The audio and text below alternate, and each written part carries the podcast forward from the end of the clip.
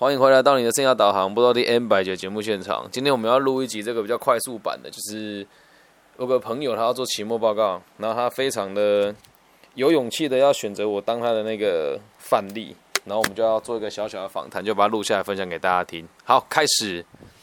好，那谢谢根西哥哥。那就是首先第一个问题，想请问你的。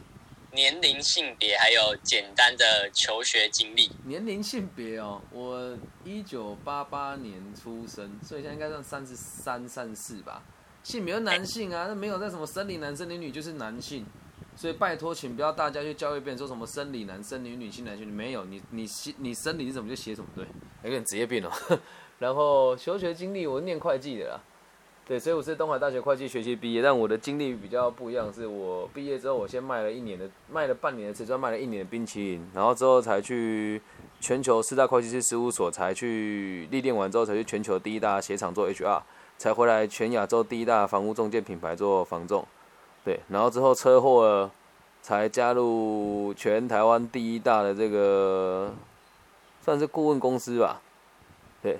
然后之后创办了一个全台中目前第一大的餐饮集团，啊，把股份卖掉，好，大概是这样了。嗯，好，了解。那就是我我有去看到根西哥哥，你之前有曾经创业开过一家咖啡厅，现在也还在啊，就是只是营运的方法不同而已啊。我们现在用不一样的方式在市场上跟人家互动吧。对，好，了解。那那我。我当初会想要做咖啡厅的创业，一方面是因为我觉得做餐饮集团很压榨别人，对，这是实话。我这个集团把股份卖掉，他们现在还在持续在压榨啊，不，他们现在持续还是在赚钱跟营运呢。对对对对对。然后我就觉得这样做很对不起社会啊。但最有趣的是，这个社会很像还蛮很多年轻人还是喜欢被压榨，就是像现在消费者还是喜欢去那些地方消费啊。我只是在做一个实验，看能不能让他生存下来而已啊。对，然后一方面是我的前妻，她也想开咖啡厅，所以当时我们两个就觉得，哎，自己有能力，我们就开一间吧。然后也同时是在做生涯规划这个行业，毕竟快统金这些都懂嘛。然后你说稽核啦、人资啦、销售啦，都一定有一定程度理解了。但是在台湾这个环境，那么多人都说想创业，那我就来试试看了，看真实的状况是什么，才有办法教育人家嘛。所以就创业喽。嗯，哇，了解。那。想想请问根西说，你这个咖啡厅主要的工作内容有哪些？就是你每天的行程啊，还有你自己在一整天下来哦。对，是担任什么职位？嗯，我比较像是，如果我们要以台湾的这一种包装的方式来讲，我们就讲我是执行长兼总监呢。哦，对啊，就是这台湾讲的啊。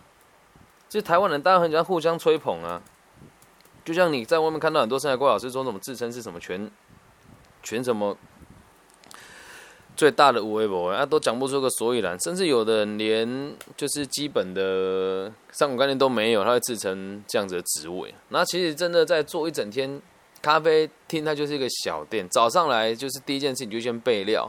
备完料之后呢，我先我先大概很快速讲过一次哦。早上大概十一点的时候，你要到现场先备料。备完料之后，大概十一点四十五分的时候，得开始开咖啡机，然后寻咖啡豆，然后开始先做一些这个食材上的 setting。然后十二点一开门的时候，有客人呢就会手忙脚乱，没客人呢就开始这边擦擦那边摸摸。然后下午的时候，通常忙一波，忙一波完之后，下午会四四点多的时候会做一次小保养。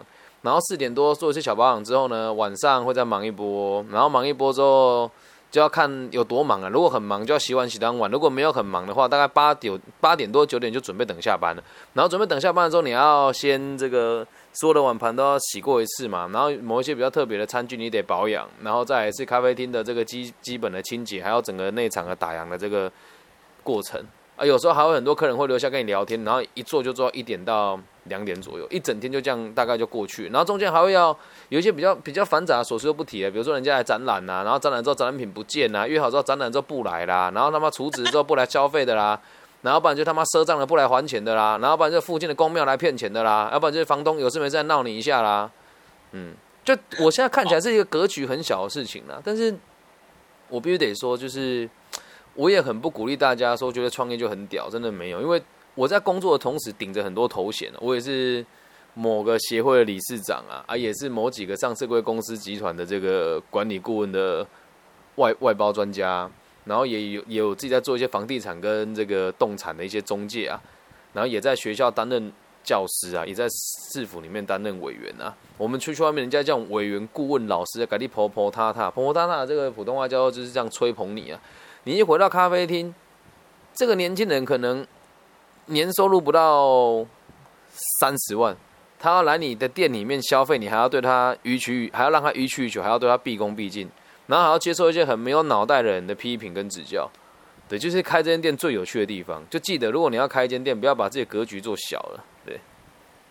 好，了解。那你最喜欢的工作部分有哪些？那最不喜欢的有哪些？你就针对创业啊？就是对啊，创业跟你在经营咖啡厅这块。嗯，我我现在要先讲，你你你讲的是这个事业体，还是我个人的事业？这是不一样的哦。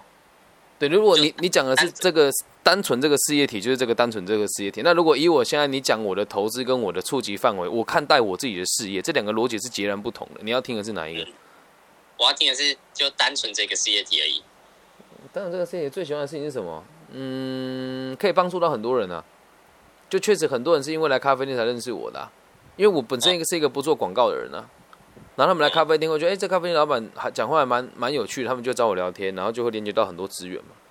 然后说最不想做的事情就是清算的时候吧，就清算，就是要把企业结束掉之后清算之后，这是我我最不想做的事，因为我不想要让任何人吃亏。然后我自己倒也没有，也不觉得怎么样，就是我不想要让任何人吃亏，所以我觉得在分配的过程当中很痛苦。对，嗯嗯，最喜欢跟最不喜欢大概就这个咯，其他都还都差不多了，嗯。好，那你在这个事业体上面得到最大的成就感是什么？最大的成就感哦，对啊，可能是可以陪着小孩一步一步成长吧。啊，对，不是可能，就是陪着小孩一步一步成长，这就是最大的成就感了。我有一阵子就是在自己的事，不要说事业体了，就在自己的工这个工作的范围都还没有非常的稳固的时候啊，我就曾经有大概半年的时间跟我的。女儿一起住在咖啡厅的二楼，然后每天就背着她煮咖啡服务客人，这是我最大的成就感。就是在我女儿需要这个母性陪伴的时候，我有尽全力的照顾她，这是最有成就感的地方啦。你说剩下的就你你知道那个那种感觉吗？就如果今天我是守着一间店哦，就是我如如果是守一间店，我可以说这个老王乐团有来这边唱过歌，王惠子有来这边唱过歌。然后魏佳颖有来这边唱过歌，徐佳莹有来这边帮，有来这边来了好几次，就是这种东西，你如果觉得他要成就的话嘛，可能在别人眼中他就是很高的成就了。但但是在我我的生命历程当中，这些都只是我很好的朋友，跟我觉得我应该得到的东西。所以你说，如果以那个世界体的角度去看，他他能够得到的成就真的太多了。但是对我而言，我最重视的是我有时间陪伴我女儿成长，然后我有。办法认识一群看起来很好的朋友，但你现在关了店之后会保持联络就没几个，就是人生就是这样子起起落落，很有趣。然后有些人会以为，有些人会以为说你就只开一间咖啡厅，所以当你咖啡厅关掉之后，他就他就蛮看不起，你就不跟你往来了。对，这个人生是这个爸爸款了。所以你说最有成就跟最不喜欢做的事情，大概就是这一些。嗯，那你最大的挫折感呢？开店的最大挫折感哦，哦，这个。这个事情应该也延伸到现在，还是在继续当中。就是我对每一个人的付出都是无怨无悔的。但是你要知得一件事，做生意哦，就我现在，我现在已经转，就是告诉自己，像我现在做投资都不会做这叫做生意。我现在讲说，我这是做教育的，所以吃的再多亏嘛，我都觉得合理啊。当时我会觉得很很气，也很干的原因，是因为我协助过很多人，但是很多人就是哎有成了之后，他就忘他就忘记你是谁了。所以以前会觉得很气啊，然后现在是觉得啊，这都很正常啊，人性不就是这样吗？你说真的会协助你有多少？我现在自己的小小的事业体，你说真的赚钱的都是不讲感情的啦，然后讲感情的回收都很慢，所以你说对这一题我觉得很难回答啦。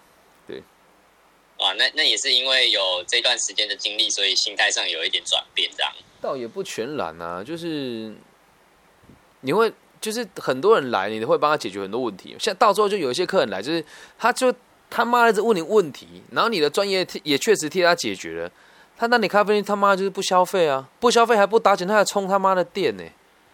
哦，然后你又不能能要求他什么，你懂吗？就是 你如果说很很亲密的合作伙伴，我倒无所谓了。然后有的就嗯久久讲好听说来看你一下，然后就进来看跟我们店员聊天，然后干妈你又不消费，然后才说哦你生意好像很差、那靠北你这种人来不消费让生意差啊。以前来来表的这样，对，以前都会觉得很气啊。可是像现在，因为还有一点是当时哦，虽然说一个月四万块也不是什么大开销啦，但是你会觉得你每个月就花这四万块，也不打算赚太多的钱。可是会有这么多人来占你便宜啊。嗯，那真那真的是会，就是付出付出没有回报，会让人家很不开心。倒也不是回报了，就是一种，你你懂吗？就是我甚至有遇过人家拿着星巴克进来问我问题的，我的干你啊嘞！实在是，你懂那意思吧？可这种人很常见呢、很常见啊。对，或者这种事情，或者是他们会去，他们会说啊，我去星巴克买一个东西再回来，然后回来这边就点一杯美式咖啡，一坐就是一整天。对，啊，爸爸款了，要不然就进来之后说我要等朋友，等了半小时之后朋友也来了，然后朋友点了他自己还不点了，所以慢慢的我就更能够理解，像延伸到我现在做生意跟做自媒体的时候，就是素质的人，我现在宁愿不要；素质不好的人，我现在宁愿不经营啊。对了，这样能够理解吧？也没有什么得失啊，就是越来越能够理解自己要的定位是什么，然后也越来越理解这个社会，就放下很多。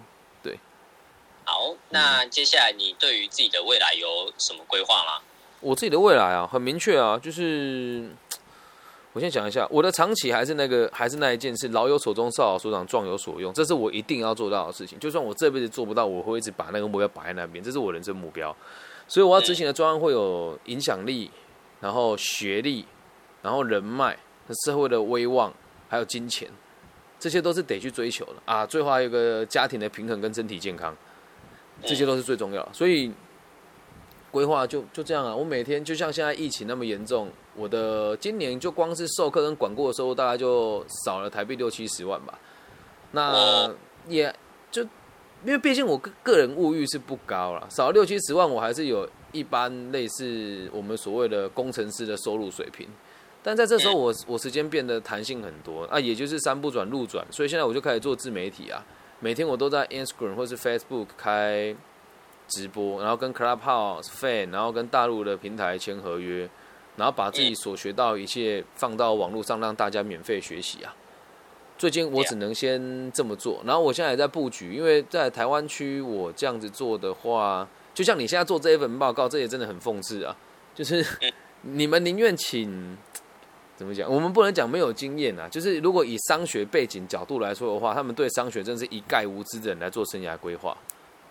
哦，对，然后那我呢？我我我常常去学校做免费的义务的教学啊，而、我也都知道大家学校钱花在什么地方啊，好死不死我就查过账嘛，我也不愿意啊，嗯，对所以我会继续努力往这个方向走，嗯，然后解决我认为这个社会不合理的地方，然后促进阶级的流动，然后让大家都对自己有责任感一些，社会才可以更稳定啊，这就是我的目标，所以我不会只单做教育啊，我也会在政治。就是我们所谓的公共事务方面跟商业这这三个领域，我都得持续的开展了。对啊，毕竟这个大工程不能只靠单一领域下去解决，需要联动其他领域一起推展。但是还还是有机会被人家说我是很理想主义的人，我自己都知道。但是不管怎么样，我的生活跟我的小小的投资范围的版图所触及到的每个人都有贯彻我我们这样子的思想，我觉得这样就很足够。能走多远我不知道，但我会继续努力啊。嗯，好，那在这里就是想问一下根熙，你说你有没有哪些建议，就是对于想进入这个行业的年轻人？干这个要说实话吗？真的真的要我说实话吗？如果要说实话很难听哦。我先讲，要先看你们老师能不能接受，因为这个这个这个就是实话。现在台湾这体制他妈就一团乱啊，狗屎加垃圾啊！嗯，你没有商务经验的人，当什么职业顾问？你告诉我，你他妈就考过一张心理师执照，能给人家什么指导？你告诉我，你除了考试跟投你老师的懒趴，你有什么其他功能？投懒趴一直就是吹捧人家啦，没有啦，对吧？所以如果你要加入这个这个行业的话，请请你就他妈的闭嘴，把自己生活给顾好了，对，嗯，然后有赚到钱的，当那个小主管的才有资格来谈生涯规划了，要不然你连人质的道理什么都不懂，连管理什么都不了解。你现在问我们线上所有生涯规划说，老师管理学是什么？干搭出来没几个啦。然后你问他讲说人生的意义跟目标是什么？搭出来也没几个啦。叫你要运动、要读书，叫你要每天成长，他自己每天看八点档，胖跟猪一样啊。大部分老师都这样啊，然后要不然就是领领领领了领了某些人的钱，然后每天在那边混吃等死。有的更糟糕哎，父母有钱拿钱给他做行销哎，然后拿钱给他开办公室，有没有赚钱我们不知道，但他可以让人家免费上他的课啊。酷酷酷酷酷，这种人比比皆是啊啊！我知道这些人也很不爽我了，我无所谓啊，我不靠这个赚钱啊，但我就想改变这一切嘛。但是你要回归到根本就是。消费者自己要负一半的责任，就大家宁愿去看那个网络行销花很多钱的，一个月就像我观察过很多人，一个月大概花两万到三万做网络行销，他可能会兼卖书啦、卖课程啊。那我请问你哦，他的学生客群收入他妈的有多低？你们知道吗？啊，你还去上那个课，然后你缴了钱之后失业了，然后到官方单位寻求资源，干又来找我，我收钱吗？他妈的我不收了，嗯。所以就是你如果真的要踏这个行业，就请记得一件事情：把你现在眼前能够做的事情给他做好，然后在一个领域出类拔萃。出类拔萃不是说什么当到第一名啊，是你要能够理解这个行业来龙去脉，在任何问题都可以游刃有余的解决，你就可以说你了解一个领域了。所以最起码你要跨三个专业领域。如果以人相关的，以管理学角度出发，这个叫间接部门哦，财务、人资跟销售，这起码这三个部门你得钻进一个吧。两个啦，好了，我们，我们放松一点，你你得钻进两个吧。嗯，我们不要求跟我一样有三个，两个就够了。但你你自己看有多少人有这样子的经验，他还要做教育吗？当然不要，为什么去赚大钱呢？谁要做教育啊？有。然后也欢迎各位年轻老师想入这一行，我的教材跟所有的方法都放在 p a c k a g e 上面，你们就来听，反正我也不收钱的。而且我还可以发案件给你们做，但前提是你们的水平要提升到我这个。这个这个水这个这个维度啊，很多人会花五万八万去考一些没什么屁用的认证呢。在台湾，我认为有用的认证就只有一张，就是 career 的认证而已啊。其他那个我不想点名啊，都说什么国际使用，实际上就是香港的补习班开出来证照而已，他妈国个屁呀！哦，补习班的证照就是国际证照。我跟你讲了，那个是某一个大学进修部啦。啊，谁会像我这么无聊去查？另外一张证照更扯，说在美国通用，通他妈个屁啦！干美国协会知道人都没几个嘞，整个美美国协会的粉丝专业加起来不到 IG 的粉丝专业人数的一半。你说那个怎么做？你怎么做？全身就这个在做。他另外更扯，在大陆买经历的，然后回来台湾说自己很屌，然后嘞养出来老师没个像样，还还跑来问我报告怎么写。他妈，你花了你花了五万块给他，应该去问他问他，不是问我哎。但我还是会帮他们解决啊，嗯。好，那那最后一个就是额外想问，就是那那咖啡厅的部分呢，就是能给想创业的年轻人有什么建议吗？你要跟我一样有钱呢，这个钱不是说很富有，是你每个月起码要有心理准备，可以赔个三万多，最差的状况啊。然后再来是，如果你到了三十几岁还只想开一家店的话，你要有心理准备，会有很多人嘲讽你哦。对，就像以前就很多人跟我说：“哎呀，你的条件这么好，待过这个全世界这么这么多大企业，怎么会想开间咖啡厅？你觉得是来关心你的吗？干来消费你的啦！”这次我都笑笑的说：“拍谁哈？我投资很多，这只是我的兴趣而已。因为你如果放弃了其他事情来经营一间事业体的话，以现在的自我们讲自营商很难赚钱，因为大部分在台湾的状况都是被财阀控制啊。讲一句更难听的，我们原料不都跟财团拿？我们有办法去跟小农拿吗？没办法。台湾有真的小农吗？还不都被人家统包下来？”啊，被谁捅爆啊？就不提哪些人，又要得罪很多人了。所以要要自己去理解啊。就开间店没有那么没有那么容易，但也没那么难。但如果你物欲不高，有点闲钱的话，那当然 OK 了。那如果你有有钱的爸妈，给你一栋透天，然后楼上改套房，下面开咖啡厅，再智障你还是能生存下去啊。我绝对没有说台中很多咖啡店都是这样，我绝对没有说。哦，了解了，这样懂吧？但如果你真的有想要创业，你可以找我谈的原因，是因为我现在还有很多人想要投资我，然后。也有很多空间要我去活化它，只是我没有时间去做。那如果有人有 sense 的话，我可以把我的概念给你，你去执行，你自己去跟他们谈。因为人家因为信任我，才会给我那么低的成本。那如果我也信任你的话，别人也会间接的信任你，对啊。但是你如果觉得说啊，这个老师看起来又没有开宾士，又，没有开劳斯莱斯，网络上声量又不大，那你去找那些有名的老师，你就不要找我，你等着把钱赔光吧。对啊，嗯，别了，这样聊吧。好。OK，那我们今天的访谈差不多就到这边。好，赶快去考试啊！加油了！谢谢根 C 哥哥。不会，不会，不会，不会。哎，那你你会揭露多少给你老师看呢？不要揭露太多啊，我怕他这个整个受不了。呃，基本上呢，我我应该会揭露的部分，就是跟网络上能查到的资讯差不多的那一种。哦，好了好了，OK 啊，不要让你为难。好，啊希望对你有好帮助，拜拜。OK，谢谢更新不，会不会，拜拜。拜。哎呀，讲话太直接，但不这么做又不行啊，是不是？想做这个行业，妹妹嘎嘎啊，妹妹嘎嘎的普通话就叫做 这个该注意的细节很多。好了，就这样了，这一集希望对大家有帮助，拜拜。